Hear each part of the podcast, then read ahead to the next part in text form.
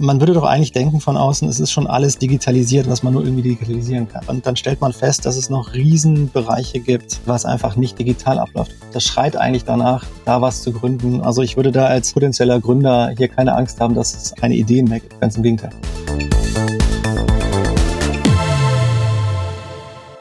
Michael Högemann hat schon die DIY-Plattform Davanda gegründet. Er ist also schon eine ganz schöne Weile in der Startup-Welt unterwegs. Heute ist Michael bei mir im Gründerszene-Podcast So geht Startup zu Gast, denn mittlerweile hat er ein neues Unternehmen. Magerloop heißt die Plattform, auf der zum Beispiel Kioskbesitzer ihre Ware einkaufen können. Kürzlich hat er dafür 6 Millionen Euro an Wagniskapital eingesammelt. Er erzählt mir, was es mit Magerloop genau auf sich hat und wir sprechen aber auch über die alten Davanda-Zeiten und wie er das Ende der Plattform damals so erlebt hat. Mein Name ist Sarah Heuberger. Ich bin Journalistin und Podcasterin bei Gründerszene. Nach einer kurzen Pause geht es hier weiter. Wir hören uns also gleich.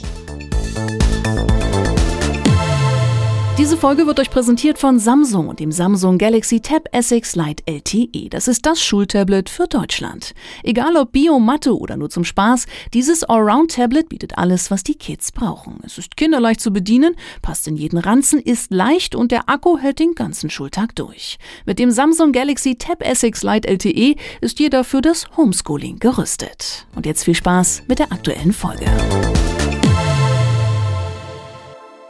Hallo Michael, schön, dass du da bist. Hi Sarah.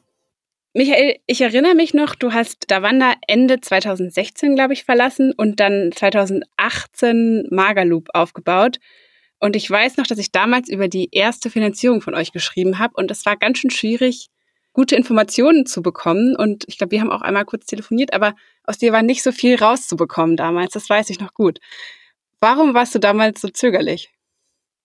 Naja, ich glaube, also mit Magdeburg machen wir, machen wir ein B2B-Thema. Das heißt, das war jetzt noch gar nicht so wichtig und wir hatten ja gerade unseren Investor gefunden, dass wir jetzt schon irgendwie großartig rausgehen oder zur Kundenakquise sowas nutzen. Und dann ist es manchmal ganz gut, am Anfang so ein bisschen unterm Radar zu bleiben. Mittlerweile merkst du ja jetzt, äh, jetzt sprechen wir ja und äh, jetzt äh, haben wir ja schon ja die dritte Runde hinter uns und jetzt sind wir ein bisschen gesprächiger, genau. Ja, ja, ich wollte gerade sagen, die Scheu hast du jetzt abgelegt, sonst ähm, wärst du wahrscheinlich nicht meiner Einladung in den Podcast gefolgt. Nö, nö, ich bin schon ans Telefon gegangen, als du angerufen hast. Ich habe noch nicht viel erzählt. Ja? ja, ja, das stimmt, das stimmt. Na gut, der Wander kennen wahrscheinlich viele Hörerinnen und Hörer noch als den Online-Shop für Selbstgemachtes. Aber Magerloop könnte ich mir vorstellen, hm, kennen jetzt wahrscheinlich noch nicht so viele. Du hast auch gesagt, es ist ein B2B-Thema. Man fliegt damit vielleicht eher unterm Radar. Deswegen müssen wir vielleicht erstmal ganz am Anfang kurz erklären, was das eigentlich ist. Also es ist wieder ein Marktplatz, genauso wie Davanda das war. Eure Zielgruppe sind Kioske, Bäckereien, Imbisse, also so kleine Einzelhändler. Stimmt's? Sehr richtig, genau. Also ich glaube, die Berliner unter euch hatten indirekt garantiert schon mal mit uns äh, Kontakt, aber halt nur durch ihre Spätis und Kioske, die sie regelmäßig besuchen. Ja, ich, ich kann, glaube ich, nichts anderes als Marktplätze und äh, ja, Markaloop ist dementsprechend auch schon wieder ein Marktplatz geworden und ähm, nur die Zielgruppe ist, ist eine leicht andere. Ja, und wir adressieren, wie du schon richtig gesagt hast, die in Deutschland ja knapp 40.000 Kioske, unabhängige Einzelhändler, wie es, sage ich mal, korrekt heißt. Ja, ähm, da können aber auch noch, ich meine, noch die Cafés drunter fallen unter Umständen oder zusätzlich dazukommen oder die unabhängigen Tankstellen. Und wir bieten denen einen Marktplatz und das erste Mal hat die Möglichkeit, äh, mit ihren Großhändlern und Zwischenhändlern Kontakt aufzunehmen über eine App. Das heißt, sie bestellen ganz konkret ihre oder machen ihre täglichen Bestellungen, muss man sagen, äh, mhm. über unsere App. Und das ist, es ist schnell, es ist komfortabel, es macht weniger Fehler und am Ende können sie da noch sparen oder sogar auch Geld mit verdienen. Also ihr gebt sozusagen eine Übersicht über die verschiedenen Lieferanten und die können dann, wenn sie sich da angemeldet haben, ihre täglichen Bestellungen, keine Ahnung, Schokoriegel, Bier, was auch immer im Sortiment ist, da nachbestellen und gucken, welcher, vielleicht auch welcher Anbieter das beste Angebot gerade hat, so in der Art. Genau, dieses Segment oder die, die Bestellungen, die da passieren, das war eine absolut analoge Geschichte. Oder wenn man so will, vielleicht nicht ganz analog, weil wir haben die Kioskbesitzer das bisher gemacht, bevor wir um die Ecke kamen. Sie haben sich äh, täglich ein Blatt Papier genommen und dann sind im Regal vorbeigelaufen, haben aufgeschrieben, was sie brauchen und dann davon ist entweder aufs Fax gelegt, ja, mhm. was ich noch ja, so, so halb analog bezeichnen würde, oder oder ein Foto gemacht und per WhatsApp geschickt, was dann vielleicht schon irgendwie Digitalisierung wäre. Ähm, genau. Und wir digitalisieren das, das heißt, wir machen diesen ganzen Prozess einfach für alle Seiten nicht nur transparenter, sondern auch auch einfacher und und genauer. Das heißt, du nimmst einfach deine, dein, Handy, das ist ja das, was, was jeder hat, auch in, in, den Spätis haben alle, haben alle ihre Smartphones, die sie regelmäßig benutzen und das nehmen sie einfach raus aus ihrer Tasche, gehen am Regal vorbei, äh, scannen mit der eingebauten Kamera den Barcode von den Produkten, was sie kaufen wollen und dann steht das auch entsprechend absolut korrekt und eindeutig auf der Bestellung drauf und die können sie dann mit einem Fingerdruck dann an den Großhändler schicken und kriegen dann die Ware am nächsten Tag. Also was es für die Kioskbesitzer bringt, kann ich mir jetzt gut vorstellen, weil man eben, wie du sagst, vielleicht auch, auch das einfacher die Bestellung abwickeln kann, hat nicht so viel Zettelkram, man macht es einfach per Handy. Aber was bringt es denn konkret den Großhändlern da auf der App zu sein? Weil die brauchst du ja auch auf der anderen Seite sozusagen, dass die über eure App auch ihre Produkte anbieten. Ähm, und dann darf man nicht vergessen, dann gibt's aber auch noch den FMCG, ja? also den Coca-Cola dieser Welt und äh, wie sie alle heißen, die halt ihre Produkte dann auch entsprechend in diesen Läden verkaufen wollen. Mhm. Dem Zwischenhändler, also wie ich eben geschrieben habe, die, die kriegen oder kriegt Ten bisher halt auf ja, diversen Wege und sehr analog ihre Bestellung. Teilweise auch noch per Telefonanruf oder auf dem Anrufbeantworter gequatscht. Und da kann man sich vorstellen, dass da nicht nur Fehler passieren, Rückfragen schwierig sind oder das Entziffern von so einer Handschrift. Also meine ist auch nicht die allerbeste. Ne? Ich würde mir da auch sehr viel Mühe geben müssen, damit das dann auch entsprechend dann im Lager äh, korrekt entziffert werden könnte. Und da machen wir die, die Arbeit doch, doch um einiges leichter. Ja? Mhm. Und das halt auch ohne großes Invest von denen. Das heißt, im Zweifel musst du uns als Großhändler nichts anderes geben als dann Inventar und dann machen wir das verfügbar, machen das auch scannbar, reichern das an und kümmern uns um, um alles dementsprechend. Und du kriegst am Ende eine ordentliche Bestellung. Ja? Im Zweifel wirklich von einem ordentlichen Fax bis zur Integration in dein, in dein ERP-System. Aber dann wieder darf man auch nicht vergessen, dass wir aber auch weil wir den Kontakt haben zum, zum Entscheidungsträger im Laden, sage ich mal, ja, zu dem der die Bestellung macht, haben wir natürlich auch die Möglichkeit, sowohl über Neuheiten und, und Angebote vom Großhändler zu informieren, aber auch direkt von der Industrie. Ja? Also wenn du jetzt eine tolle Idee hast für ein Produkt, ja, Sarah, äh, und, und das halt über diesen Vertriebskanal da rein haben willst, müsstest du jetzt wirklich von Laden zu Laden tingeln. Ne? Und das ist, da bist du schon mal in, in Berlin allein, bist du dann schon mal irgendwie ja, zwei, drei, viertausend Le äh, Leute müsstest du besuchen oder Läden müsstest du besuchen. Und das dauert ein bisschen und ist auch sehr aufwendig, da die Beziehung dann aufzubauen und zu sagen, hey, guck mal, ich habe hier ein tolles Produkt, äh, kauf's doch mal. Ja? Und da kommen wir natürlich ins Spiel und können das ja auf, auf Knopfdruck machen und mit allen unseren ja, wir nennen sie Trader, dann auf Knopfdruck wirklich kommunizieren und denen das vorschlagen. Ja? Weil ihr den Zugang sozusagen bietet, ne, zu den kleinen, kleinen Läden, die jetzt die Großhändler so nicht haben, weil sie sonst das viel zu viel Aufwand wäre, die, die alle einzeln abzuklappern, wie du gerade gesagt hast. Absolut. Und ihr seid dann die Schnittstelle sozusagen, also die Plattform zwischen den kleinen Kiosken und den großen Coca-Colas dieser Welt. Was ist da jetzt euer Geschäftsmodell genau? Also nehmt ihr dann Provisionen für jede verkaufte Flasche Coca-Cola, um mal bei dem Beispiel zu bleiben? Naja, erstmal, erstmal ist die, ist die Idee, dass es für den Händler am Ende, also für den Kioskbetreiber, völlig umsonst ist oder er sogar auch, auch Geld verdient. Ja, und äh, wie verdient er zum Beispiel Geld? Wir haben ein Cashback-Mechanik auf der App, dass wenn du zum Beispiel jetzt dein Produkt nochmal besonders bewerben willst, könntest du dann unabhängig von den Großhändlern dazwischen auch sagen, ich, ich leg nochmal einen Euro drauf, wenn jemand eine Kiste von meinem, ja, wahrscheinlich machst du einen, einen Organic Mate Eistee oder sowas vielleicht, ja. Ähm, wenn du den dann unter die Leute bringen willst, dann, dann sorgen wir dafür, dass dann nochmal ein bisschen Geld in Richtung des Traders fließt, ja. Und unser Ziel ist halt, Geld am Ende von der Industrie zu bekommen. Also nicht von den Kiosken. Nicht von den Kiosken, denen geben wir Geld. Ja, die haben im Endeffekt nur Vorteile. Ja. Das ist völlig kostenlos, das Tool. Sie kriegen, wie gesagt, über Cashback, kriegen sie sogar noch Geld, wenn sie das dann aktiv nutzen und dann die Angebote entsprechend auch in Anspruch nehmen, wenn sie es wollen. Ja. Ähm, und das Geld fließt, äh, fließt von der Industrieseite aus. Ja. Und da haben wir auch genug ja, Proof Points oder Be Beweise äh, auf, auf Deutsch von, von Industriepartnern, die das auch gerne in Anspruch nehmen, genau aus diesen Gründen, die ich eben genannt habe. Es ist halt jetzt wahnsinnig aufwendig für sie in jeden dieser Läden zu gehen. Ja, alle sagen, es ist eine spannende Zielgruppe. Der eine nennt es Out of Home, der andere nennt es Convenience Markt, aber ähm, es geht halt darum, um diese 40.000 Händler in Deutschland adressieren zu können. Und äh, ja, je mehr wir da reden, desto mehr kriegst du diese Aussagen. Ja, am an diesem Point of Sale, da wird halt Marke noch gemacht, ja. Kannst du dir ja vorstellen, wenn du, wenn du in Berlin in jedem Laden hier stehst, ja, stehst du halt einfach mal in 4000 Schaufenstern vielleicht mit deinem Produkt oder in 4000 Regalen, ja. Und das ist äh, eine nicht zu unterschätzende äh, Transparenz oder, oder Sicht, Sichtbarkeit, die du da erzielst. Und das ist doch enorm. Und da merken wir auch, ist das Interesse der Industrie größer als unser Interesse gerade, äh, uns nur auf die Monetarisierung hier zu stürzen. Aber Moment mal, jetzt von den Kiosken nehmt ihr kein Geld, denen gebt ihr sogar eher noch Geld, hast du gesagt. Ja. Dafür aber von den Industriekunden, aber die müssen ja auch nicht bezahlen, dafür bei euch gelistet zu werden. Also wie konkret funktioniert dann die Monetarisierung?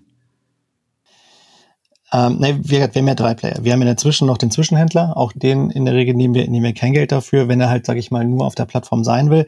Aber es geht halt darum, zu monetarisieren, indem wir sagen, du möchtest jetzt dein Produkt besonders bewerben, du möchtest jetzt irgendwie besser dargestellt sein, du möchtest, dass die 40.000 Leute am Ende in Deutschland wissen, dass es dein Produkt gibt. Also so Vermarktungskooperation oder sowas. Darüber würdet ihr dann. Ja, am Ende ist es immer runtergebrochen schon auf die Umsätze, die passieren. Ja, also wir chargen dann nicht jetzt, sage ich mal, für für die reine Werbeleistung, sondern für die Umsätze, die passieren, weil was interessiert jetzt den, den FMCG, den Coca-Cola dieser Welt, die interessiert es nur, mehr Umsätze zu machen und mehr von ihren Produkten zu verkaufen. Und genau daran, dass wir halt sagen können, okay, wir können, wir können das für euch erzielen, dass wir, dass ihr halt bessere Umsätze macht. Ja, genau dafür nehmen wir dann entsprechend Geld auf den, auf den Umsatz über die Gesamtplattform. Gut, jetzt stecken wir schon äh, negativ drin im Produkt. Mich würde jetzt aber nochmal interessieren, du hast gerade gesagt, das Einzige, was du kannst, sind Marktplätze. Der Wander war ein Marktplatz, äh, Magalub ist jetzt auch wieder ein Marktplatz. Wie kamst du überhaupt auf die Idee, jetzt also nochmal einen Marktplatz zu machen und dann aber für diese Kundschaft, also B2B-Produkt auf einmal, während äh, der Wander ja komplettes B2C, also Endkundengeschäft war eigentlich? Ja, die Idee entstand aus einer Diskussion mit meinem äh, Mitgründer Uwe. Uh, Uwe er sagt immer, ne, er kann nichts anderes außer, außer Handel. Ja? Er macht seit 30 Jahren Handel, ich mache seit 20 Jahren Startups und dabei immer irgendwelche Plattformen oder Marktplätze im Speziellen.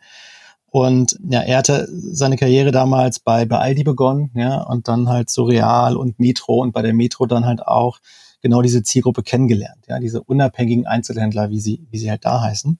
Und das halt nicht nur in Deutschland, sondern auch Europa und Asien und hat da eine, eine Liebe entwickelt, aber gesehen auch, dass sich keiner so richtig um diese Gruppe kümmert, ja, was äh, völlig zu Unrecht, aber vielleicht auch zu unserem Glück, ja, dass sich da noch keiner so richtig bemüht hat und immer so ein, ja, sagt immer, es ist halt immer ein bisschen weniger sexy als so ein Restaurant, ja, da geht ein Außendienstler vielleicht lieber hin als in so einen Kiosk und ein Späti. Zum Glück hat das noch keiner gemacht und äh, wir haben uns dann mal kennengelernt äh, auf einem Startup Meets Corporate Event, ja, und da fing die Diskussion an und ja, das endete dann in, in einen Haufen WhatsApp-Nachrichten, Anrufen, Treffen und Notartermin. Wir dachten, wir müssen da was tun. Ja? Wir müssen da einfach eine Plattform schaffen und unsere Kompetenzen eher aus dem Handel und ich aus der Digitalwelt äh, einfach bündeln und und dann sind wir zum, zum Notar gegangen und dann haben wir herausgefunden, was wir jetzt genau machen wollen mit der Zielgruppe. Und die Idee hattest du aber schon vorher oder entstand die wirklich so im Austausch mit Uwe Hölzer oder war die Idee schon vorher da von dir? Nee, ich, ich war, sag ich mal, hier in, in Berlin zwar oft schon in einem Späti drin, aber ich hatte das nie irgendwie als Business Opportunity gesehen. Ich wollte auch zu dem Zeitpunkt eigentlich gar nicht direkt wieder gründen. Aber wenn man dann so dieses Gründergehen hat und einer einem erzählt, da gibt es was, eine Welt, die ist eigentlich super spannend, man müsste es nur einfach mal sehen, ja, und man dann die Zahlen hört, ja, wir reden hier von 15 Milliarden Umsatz, die darin selbst, selbst in Deutschland passieren, ja, in diesem Segment und diesem Potenzial. Und dann bleibt einem ja einfach nichts anderes übrig, als, als den Notar anzurufen und zu sagen, mach schon mal die Verträge klar. Ja, und dann sitzt man da und dann, wie gesagt, dann überlegt man sich, was man genau damit machen muss. Aber es war total so offensichtlich, dass wir uns, glaube ich, diese Frage gar nicht gestellt haben. Das war einfach offensichtlich, dass wir da was gründen müssen. Das war dann kurz nachdem du Davanda verlassen hattest, also Ende 2016, 2017 dann? Das war so, genau, um, um 2018 rum war das irgendwie, äh, wurde das dann konkret, genau dann passt es ja eigentlich auch total perfekt von euren beiden Backgrounds, wie du gerade schon gesagt hattest. Ne? Uwe, der aus dem Handel kommt und du, der die Marktplatz-Startup-Perspektive äh, mitbringt und perfekt kombiniert, so wie man eigentlich immer sagt, so ein Bilderbuch-Gründerteam mit verschiedenen Backgrounds und so. Genau. Ja, das war, also, ne, das passte, passte halt super, weil wir uns hier sehr, sehr ergänzen. Und dann hat, hat Uwe noch, noch Oliver mit an Bord gebracht, der, um das Klischee vollständig zu bestätigen, dann sowohl ein Retail als auch, nee, äh, anderes Klischee, also, als auch einen Berater-Hintergrund noch hat, ja, aber auch einen Retail-Hintergrund. Und dann habe ich noch aus meiner Davanda-Zeit Luca mit reingebracht, der sich dann um die ganze Technik bei uns kümmert. Und so waren wir eigentlich ein, ja, ne, ähm, ein super, äh, super ergänzendes, äh, ergänzendes Gründerteam. Ja. Was war dein eigentlicher Plan, als du ausgestiegen bist bei der Wanda? Weil Gründen, meintest du, war ja eigentlich nicht sofort wieder, stand sofort auf dem Zettel, aber ist es ja dann doch jetzt geworden. Was wolltest du eigentlich machen? Ähm, Im Endeffekt mal, mal vielleicht äh, nichts machen, erstmal für eine gewisse Zeit. Und diese Nichtzeit habe ich auch verbracht mit äh, Hausbau und dann haben wir nochmal Kind zwei und drei bekommen, also Zwillinge bekommen und äh, das war dann so und, und Hochzeit, genau alles in einem Jahr. Und nachdem das dann alles fertig war, ja, war das dann, glaube ich, sehr attraktiv, nochmal zu gründen. Aber wie gesagt, das war alles, alles nicht so geplant. Aber mein Leben ist es auch nicht so, dass ich mir jetzt hinsetze und sage, wie ist denn in fünf Jahren mein Plan? Also wenn du gleich die Frage stellst, ich kann es dir nicht beantworten. Ja, erstmal machen wir das hier und gucken mal, wie wir das hier noch erfolgreich machen. Ja, aber ich bin nicht der, der Typ für Masterplan. Und dann Marktplatz Nummer drei in fünf Jahren ich glaube, es ist erschreckend, wenn man, wenn man halt, egal in welche Branche man, man guckt oder, oder wohin man guckt, ja, und wenn man mit so ein bisschen offenen Augen rumläuft, man würde doch eigentlich denken von außen, es ist schon alles digitalisiert, was man nur irgendwie digitalisieren kann, ja. Und dann stellt man fest, dass es noch Riesenbereiche gibt, gerade im B2B-Umfeld, ja, es ist, glaube ich, äh, da noch viel mehr als ein, als ein B2C-Umfeld. Es gibt so viel, was einfach nicht digital abläuft. Oder wenn man da einfach mal ne, so ein bisschen an der Oberfläche kratzt, dann feststellt, wie das denn da drunter funktioniert und dass da einfach digitale Lösungen fehlen, da kannst du dir eigentlich jede Branche anschauen. Ja. Ich war ja mal, so ein ganzer Hype zu Recht auch, ja, je näher wir dran sind von diesen ganzen Logistikunternehmen. Ja, auch darunter alles ja, das ist so wenig digital, ja, das schreit eigentlich danach, da was zu gründen und zu digitalisieren. Und das gibt es immer noch, ja, obwohl man sagen könnte, das Internet ist doch schon so alt und äh, Computer gibt's auch schon und so viele Leute, die sich damit beschäftigen. Aber es gibt noch genug Branchen. Also ich würde da als potenzieller Gründer hier keine Angst haben, dass es eigentlich äh, keine Ideen mehr gibt. Ja? Ganz im Gegenteil. Und jetzt Werbung. Von einer spannenden Gründungsgeschichte zur nächsten. Zwei Studenten, die heimische Garage und eine Idee. Das sind die Anfänge von Safdesk. 2013 gründeten Fabian Silberer und Marco Reinbold das Startup. Heute wächst das Unternehmen stetig. Ihr Erfolgsgeheimnis? Safdesk unterstützt bei einem der wichtigsten Prozesse im Business, der Buchhaltung. Mit ihrer cloudbasierten Buchhaltungssoftware sparen sie Kleinunternehmern und Selbstständigen nicht nur Zeit, sondern auch Kosten. Ob Rechnung, Buchhaltung oder Warenwirtschaft, überzeuge dich selbst und teste Safdesk mit dem Code Gründerszene 100 jetzt sechs Monate kostenlos unter www.safdesk.de slash Gründerszene. Einfach Code eingeben und profitieren. Mit den Kiosken habt ihr auf jeden Fall eine super spannende Zielgruppe, die, wie du gesagt hast, ja auch zuletzt eigentlich immer oder bisher immer vernachlässigt wurde und da so die so ein bisschen die letzte Meile ja sozusagen das das Shopping und die habt ihr dann die oder die erste Meile, wenn man die erste Meile betrachtet. Ja, das ist ja das, warum warum sind wir so attraktiv für die FMCGs, ja? Mhm. Weil weil das einfach das sind halt einfach äh, 4000 Schaufenster in Berlin, ja, und es sind die Stellen, wo, wo wirklich Millionen von Besuchen täglich stattfinden, ja, und ja. Das, ist, das darf man nicht unterschätzen. Also so betrachtet ist es wirklich die erste Meile, ja. Okay, die erste Meile des Shopping. Mich würde mal interessieren, wie seid ihr denn da vorgegangen, als ihr die Idee dazu hattet? Weil es gibt ja sicherlich immer, es gibt ja immer so Pioniere, die dann total offen sind und sagen, ja super, da kommt ihr jetzt mit eurer neu gebauten App, auf der noch nichts drauf ist, da mache ich doch auf jeden Fall mal mit, so ungefähr. Gleichzeitig gibt es bestimmt auch viele Skeptiker, die jetzt bisher noch nicht vielleicht so die krassen Berührungspunkte hatten mit solchen Anwendungen. Und da würde mich mal interessieren, wie ihr da vorgegangen seid und wie waren so die, die ersten Reaktionen von den Einzelhändlern selber. Ja, ich glaube, dass das Spannende vor allen Dingen in deren Branche oder das Schöne auch ist, dass am Ende halt alles auch eine Frage des Vertrauens. Ja? Und wie schafft man Vertrauen, indem man erstmal irgendwie auch mal rausfindet für sich, was denn da überhaupt passiert in den Segmenten, wie das funktioniert. Ja, und das war so die allererste Aufgabe, sich mal wirklich in diese Läden reinzubegeben und Gespräche zu führen. Ja, das ist auch was, was jetzt erstmal weit aus meiner Komfortzone liegt, ja. Aber ich glaube, das ist auch jetzt immer noch unerlässlich, einfach reinzulaufen, zu fragen, auch zu verstehen, warum gibt dir keiner eine Antwort und dann halt irgendwie aber auch das Vertrauen zu gewinnen und dann halt einfach mal, mal, ja, dieses System zu verstehen. Ich glaube, so beginnt aber jede, jede Idee, ja, dass man so im Grunde kennt man vielleicht so das Segment, wo man sich bewegt, aber dann rauszufinden, was genau und wie genau man das macht, dazu gehört dann halt einfach ja, viele Gespräche führen und dann gibt's aber auch so das ein oder andere aus, ausschlaggebende Moment vielleicht, wo man dann sieht, ah, ja, so könnte es funktionieren. Das hatten wir auch, das gab halt so ein Aha-Erlebnis. Da waren wir dann auch im Gespräch mit einem, mit einem Kioskbesitzer und Ähm, dann hat er mich nochmal ganz, ganz aufgeregt angerufen, weil er halt irgendwie noch so, noch so eine Idee hatte und nochmal gefragt, ob ich noch in der Nähe bin. Und dann bin ich dahin und dann hat er mir halt gezeigt, das Bestellen doch noch irgendwie viel, viel besser ginge, wenn man es nicht per WhatsApp macht, sondern halt irgendwie wirklich so, so, so, so ein Tool hätte. Und dann hat er das dann wirklich so vorgemacht, so dang, dang, dang, ja, so am, am Regal entlang mit seinem Handy, ja, so, so simuliert nicht. Ich ah, da ist wirklich äh, Passion hinter, da ist irgendwie entgegen doch den Aussagen, dass so eigentlich alles irgendwie funktioniert, kann man da noch was verbessern und was machen. Und das sind dann halt so diese, diese Momente, die man halt dann auch irgendwie im Nachhinein nicht vergisst. Ja. Also ich habe das immer noch vor meinen Augen. Und das war irgendwie dieser, dieser Moment, wo man gesagt hat, okay, da, da müssen wir dann nochmal, da müssen wir uns nochmal genau mit auseinandersetzen, wie das denn genau funktioniert und warum das jetzt irgendwie, wie das jetzt besser sein könnte und was man da machen könnte und was da so falsch läuft. Das heißt, die ursprüngliche Idee war eigentlich, dass ihr so ein, wie so ein WhatsApp-Chatbot entwickeln wolltet, über den die Bestellungen laufen sollten? Nee, gar nicht, gar nicht. Äh, die, der Grundgedanke war halt für diese Zielgruppe was zu machen. Aber um dann rauszufinden, was, was genau ist es, wo ist der Einstiegspunkt, ja, da muss man halt Gespräche führen. Und dann gab es halt da diese, diese Momente, wo man dann sieht, okay, darauf reagiert einer, das ist, das muss man sich anschauen. Und wenn du das halt das Erlebnis öfter hast und das halt irgendwie merkst und dann halt, ne, das mit dem ganzen Wissen, was du halt durch diese Besuche in den Läden dann irgendwie rausgefunden hast, dann zusammenbringst, dann, dann, dann baust du dann so Lego-mäßig zusammen und sagst, okay, ne, das mit dem, das könnte doch funktionieren und das könnte doch unser äh, Einstiegspunkt sein. Und dann seid ihr wirklich du und, und Uwe einfach so, weiß ich nicht, von Späti zu Späti gelaufen, habt gesagt, hallo, wir wollen da was bauen. Habt ihr dazu eine Meinung oder findet ihr das interessant oder wie kann man sich das vorstellen?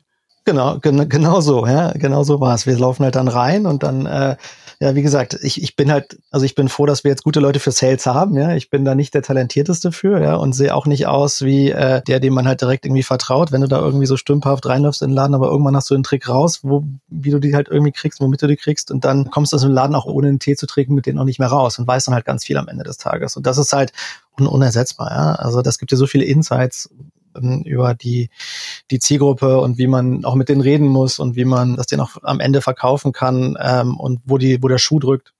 Ja, und du merkst halt aber auch relativ schnell, das ist das, wo, wodurch man dann auch die Energie kriegt, dann halt in den nächsten Laden reinzulaufen, von vorne wieder Vertrauen zu gewinnen, weil sie dann sehr dankbar sind. Ja, wie ich ja eben gesagt habe, es hat sich keiner so richtig und bis heute kümmert sich keiner so richtig um diese Zielgruppe. Und äh, wenn du halt der bist, der halt sagt, okay, ich, ich, ich will ja was für dich machen, ich will es verstehen, äh, ne, wo, dein, wo dein Schuh drückt und wie man irgendwie helfen kann, ähm, dann sind sie auch super nett, hilfreich und, und, äh, und, und offen. Und, und so habe ich heute noch welche, die halt mich direkt anrufen, wenn irgendwas mit der App nicht funktioniert und so. Ja, aber das ist super, weil dieses Feedback ne, direkt vom Kunden, ne, das ist das, was, was, was dir nichts ersetzen kann. Keine Excel-Analyse und Daten-Dashboard kann dir das, das ersetzen, wenn dir einer ins Gesicht sagt, Micha, die App ist scheiße, weil XY. Ja? Mhm. Und äh, ich glaube, das ist ganz gut, wenn die da auch so, äh, dass sie da so ganz, ganz offen sind, ja, weil das macht am Ende die App dann auch so, wie sie, wie sie genau sein muss für die Zielgruppe. Erinnerst du dich dran, ob es am Anfang auch irgendwelche komischen oder so negativen Reaktionen gab, so von wegen, was wollen jetzt diese beiden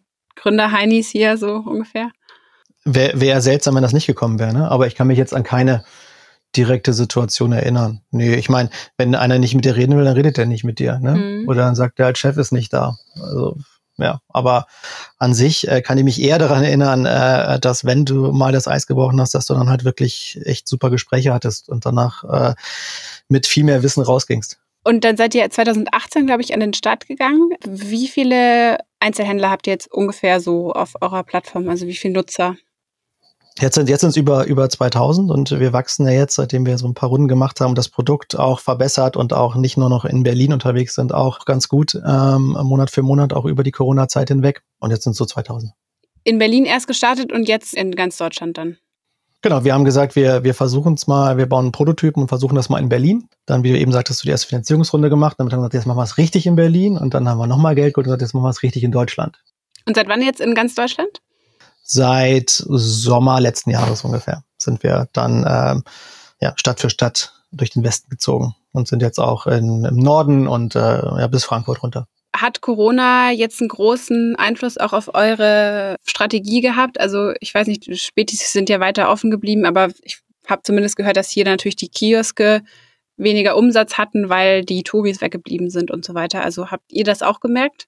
Das war jetzt eine große Frage, ja. Also strategisch natürlich ne, sind wir auch davon betroffen, wenn man nicht so einfach rausgehen gehen kann, mit den Leuten reden oder wenn auch die Beschränkungen sind, dass so ein Laden halt, ne, da kann man sich natürlich wenig zu den stellen, wenn auch nur ein, zwei Leute da rein dürfen gerade. Ja. Ähm, auf der anderen Seite muss man sagen, wir hatten, klar, gibt es die Lagen an Touristenstandorten, wo dann ne, das Business weggebrochen ist, aber auch Nachbarschaftsläden, die auch davon profitiert haben, ja, von davon, dass alle jetzt von zu Hause arbeiten. Im Vergleich zu ist ja mal die Frage eigentlich in der Zeit gerade. Ne? Und im Vergleich zu anderen äh, ist das echt eine Branche, die noch, ja, die dürfen aufhaben. Klar sind sie beschränkt gerade noch jetzt auch deutschlandweit in Öffnungszeiten und mit, mit Ausgangsbeschränkungen. Aber sie machen immer noch Umsätze, wir wachsen immer noch und wir helfen ihnen immer noch, soweit, soweit. Unsere Investoren sind auch immer noch happy über die Wachstumszahlen. Also soweit würde ich sagen, alles, alles gut. Aber ich glaube, wie, wie bei jedem gerade, ne, wo sich dann irgendwie die Regeln regelmäßig ändern, müssen wir uns dann auch, sag ich mal, öfter auf neue Gegebenheiten einstellen, als man das so ursprünglich mal so im Plan hatte. Und eure Wachstumsziele musstet ihr auch ein bisschen anpassen dann? Äh, nicht, nicht, nicht wirklich, ehrlich gesagt. Also wir sind immer noch äh, eigentlich so wachsen, wie wir es mal im, im, im Plan hatten. Ähm, nee, wir haben äh, eher gesagt, und es ist dann auch, okay, wir sehen da noch viel mehr Potenzial. Wenn ihr das auch seht, dann lasst uns doch jetzt gerade ein bisschen mehr Gas geben auf an anderen Themen. Und das haben wir auch gemacht. Und was sind jetzt so die nächsten Steps? Also jetzt erstmal deutschlandweit bleiben oder ist schon, wollt ihr schon auch andere Länder angehen? Na, ich habe ja eingangs gesagt, dass selbst in Deutschland ist das attraktiv. Ja? Also hier haben wir 15 Milliarden Umsatz in dem Bereich und, und, und 40.000 Läden. Das ist irgendwie schon ganz nett, aber man kann natürlich berechtigterweise die Frage stellen, warum macht er das in Deutschland und nicht in anderen, in anderen Ländern? Ja, das heißt, äh, für uns ist Internationalisierung schon definitiv ein Thema, ja, ähm, was wir auch, äh, was wir uns auch dieses Jahr anschauen werden, wie wir das jetzt genau vorantreiben werden. Aber schon in diesem Jahr auch? Oder erstmal dieses Jahr nach Deutschland? Ich glaube, ich hatte eben gesagt, es ist ein bisschen schwierig, jetzt irgendwie so alles genau zu planen dieser Corona-Zeit, ja. Aber wir werden uns das definitiv dieses Jahr anschauen und dann werden wir gemeinsam entscheiden, äh, welches Land und welche Länder und, und in welcher Reihenfolge. Und das, wie gesagt, es gibt ja durch Corona so ein paar mehr Faktoren, die man mittlerweile dabei berücksichtigen muss. Ja, das war, denke ich mal, zu der Wanderzeit oder davor auch ein bisschen einfacher. Ja.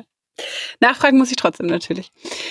Aber Finanzierung habt ihr euch auf jeden Fall erst gerade nochmal gesichert. Ihr habt jetzt im März eure letzte Finanzierungsrunde abgeschlossen. Knapp sechs Millionen sind dabei zusammengekommen. Das heißt, ihr seid jetzt erstmal für dieses Jahr finanziert, würdest du sagen? Das würde ich so sagen.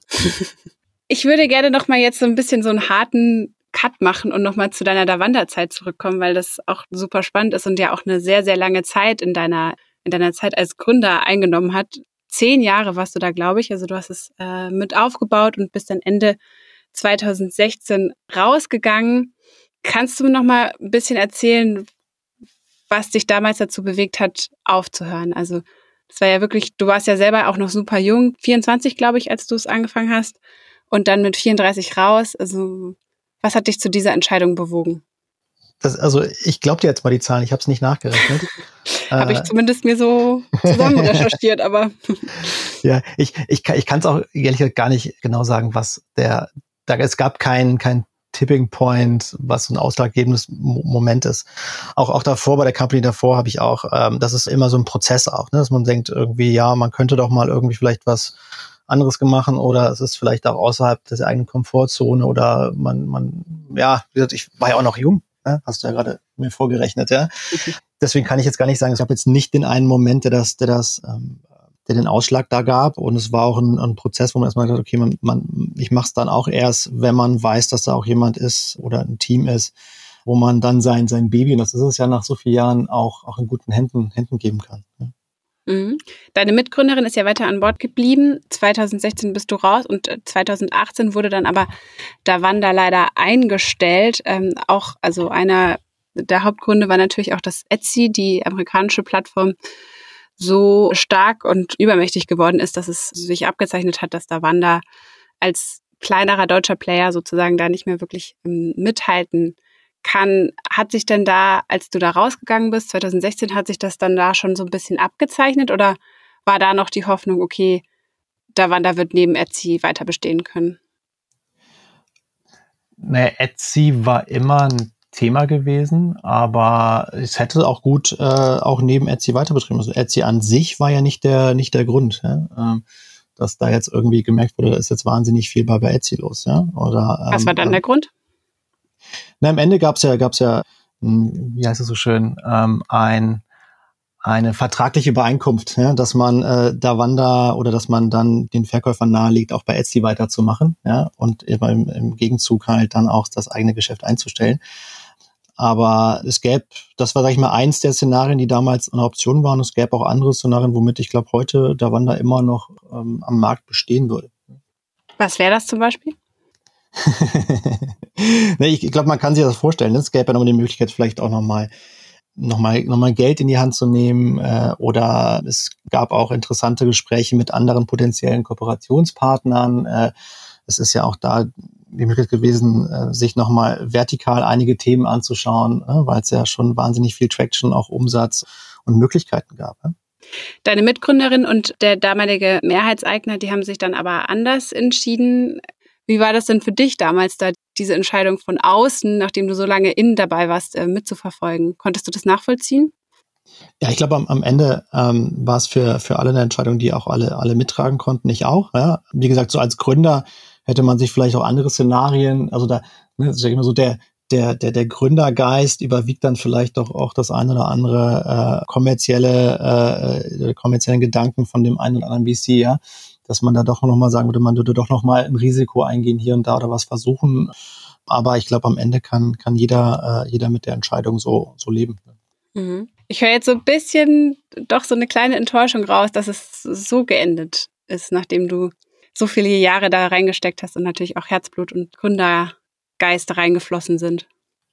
Nein, ich, ich glaube, das ist immer so, was daran eher, eher stört, ist irgendwie so die, die Sicht von außen, wie das manche wahrnehmen. Also das Interessante ist aber auch, wenn man, wenn man mit Gründern danach gesprochen hat, war das, war das ganz anders, als wenn man jetzt, keine Ahnung, in, in den Nachrichten darüber liest oder so. Und ich glaube, ich, ich bin wirklich damit, damit im Reinen, wie es gelaufen ist. Natürlich, äh, ich, ich dachte auch nicht, dass ich das irgendwie zehn Jahre mache. Ja? Ich dachte, das machen wir jetzt, ne, Claudia, wir machen das jetzt irgendwie drei Jahre und dann sind wir, keine Ahnung, dann verkaufen wir das Ding und dann wird das, das ganz riesig und ne, das war ursprünglich vielleicht mal eher der Plan, aber das sind Pläne gehen nie so auf. Ja, deswegen, und ich bin auch nie einer, der irgendwie nach hinten guckt und sagt, ah, das hätte man irgendwie doch irgendwie anders, ja. Ja, ähm, sondern nach vorne und war für mich eine wahnsinnig super Zeit auch und, und viel gelernt und viel erleben dürfen, viel, viel machen dürfen, ja.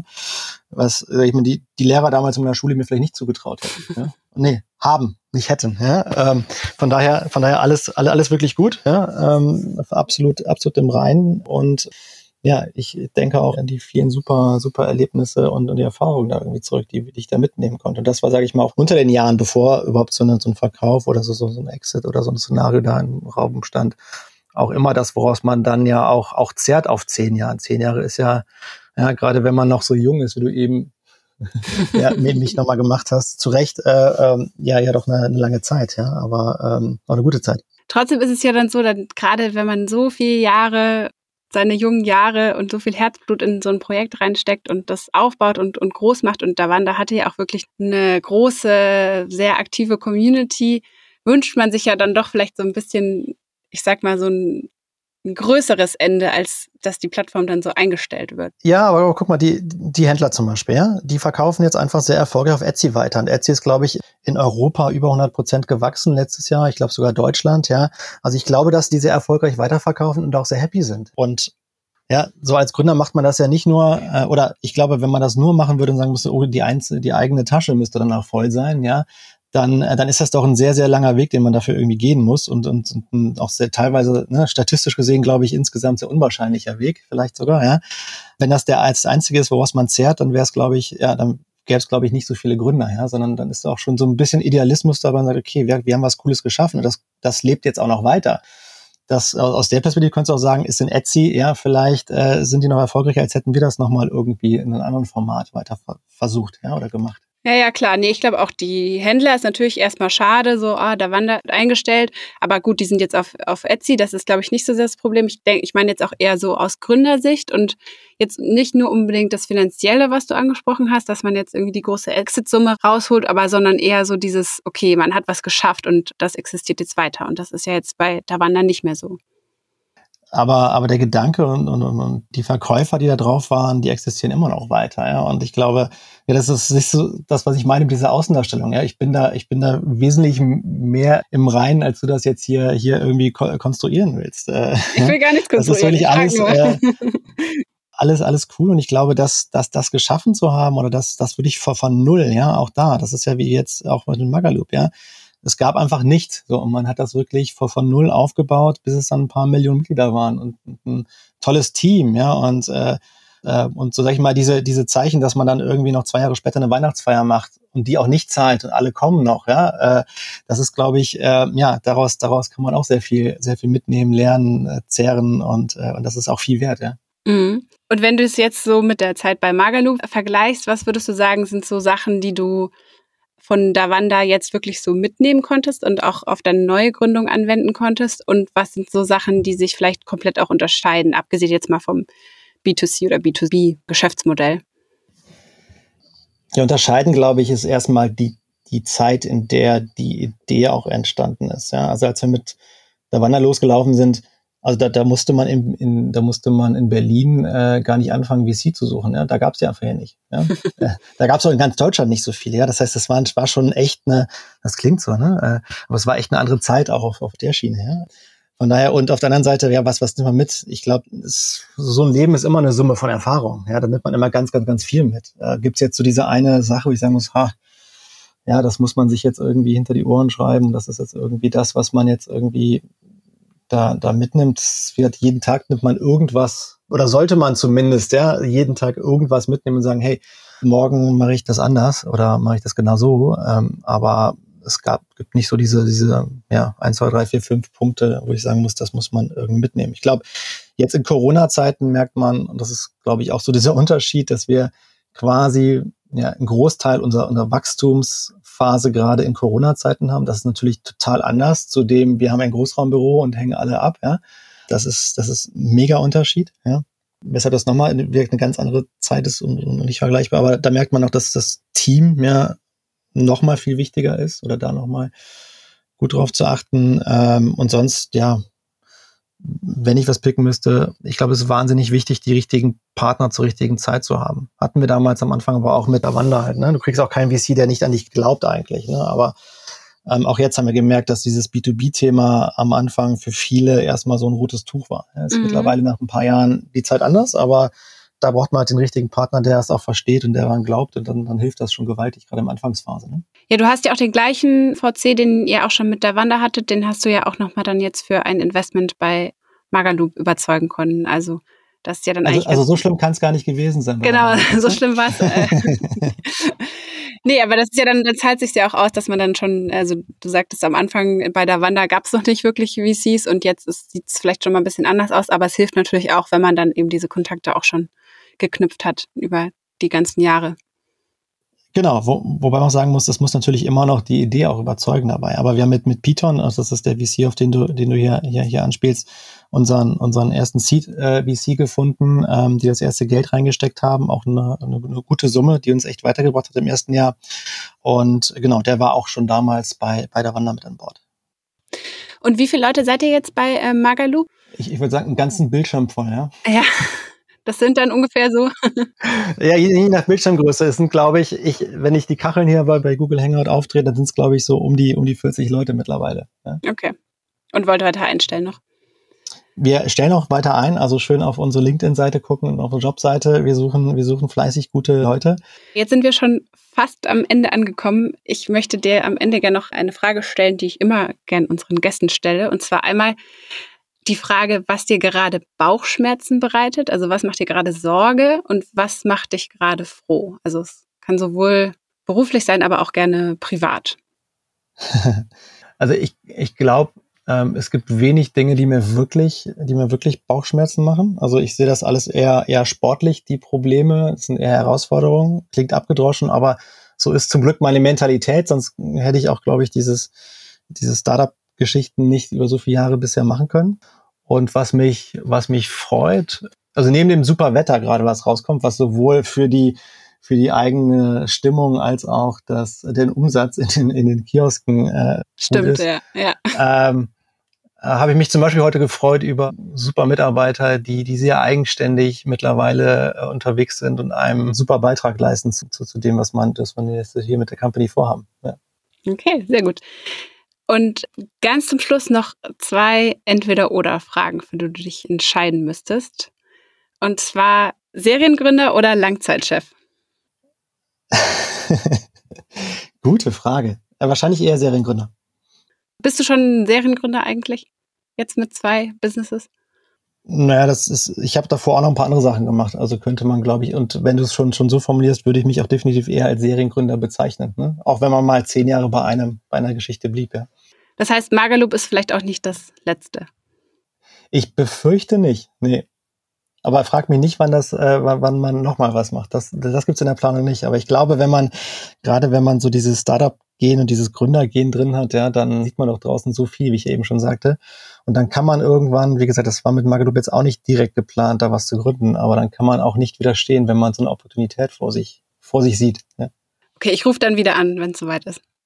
Und dann sage ich wieder nichts und dann äh, telefonieren wir dann. Und dann machen wir wieder einen Podcast. Wieder. Genau. Okay, sehr gut. Oder was auch immer das Format dann ist. Ja, das, dann, das gucken ist. wir dann. Ja, genau. sehr gut. Und Geschenke selbst gebastelt oder selbst gekauft? Selbst gebastelt. Bist du immer noch beim DIY-Trend dabei? Äh, ja, mittlerweile, ja genau, es ist schön, dass man einen Begriff da, dafür gibt mittlerweile, ne? DIY, der irgendwie nicht ganz so altbacken klingt, aber ja, ja. Also die, die Geschenke werden, also im Idealfall wirklich selbst gebastelt, ja.